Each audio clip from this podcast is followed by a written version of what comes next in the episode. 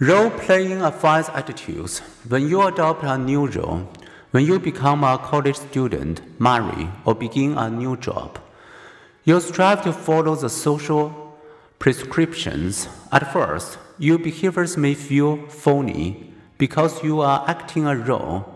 Soldiers may at first feel they are playing war games. Newlyweds may feel they are playing house.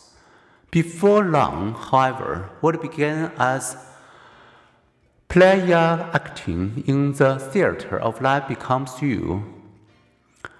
Researchers have confirmed this effect by assessing people's attitudes before and after they adopt a new role, sometimes in laboratory situations, sometimes in everyday situations, such as before and after taking a job.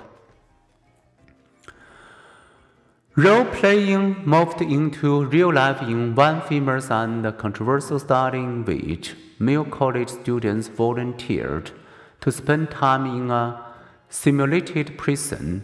Stanford psychologist Philip Zimbardo randomly assigned some volunteers to be guards. They gave them uniform, clubs, and whistles and instructed them to enforce certain rules. Others became prisoners, locked in barren cells and forced to wear humiliating outfits. For a day or two, the volunteers self consciously played their roles. Then the situation became real, too real. Most guards developed disparaging attitudes, and some devised cruel and degrading routines. One by one, the prisoners broke down, rebelled, and become passively resigned after only six days. Zimbardo called off the study. Critics questioned the reliability of Zimbardo's result, but this much seemed true. Role playing can train tortures. In the early 1970s, the Greek military government eased men into their roles. First, the training stood guard outside an interrogation cell. After this, footing the doorstep, he stood guard inside. Only when was he ready to become actively involved in the questioning and torture? What we do? We gradually become, in one study of German males, military training toughened their personalities, leaving them less agreeable even five years later after leaving the military. And it's true of us all.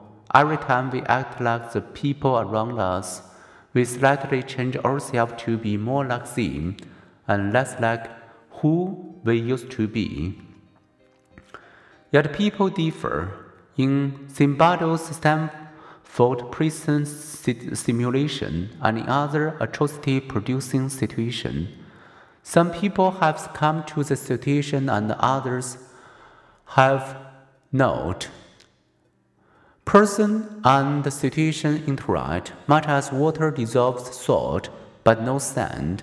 So rotten situations turn some people into bad apples while others resist.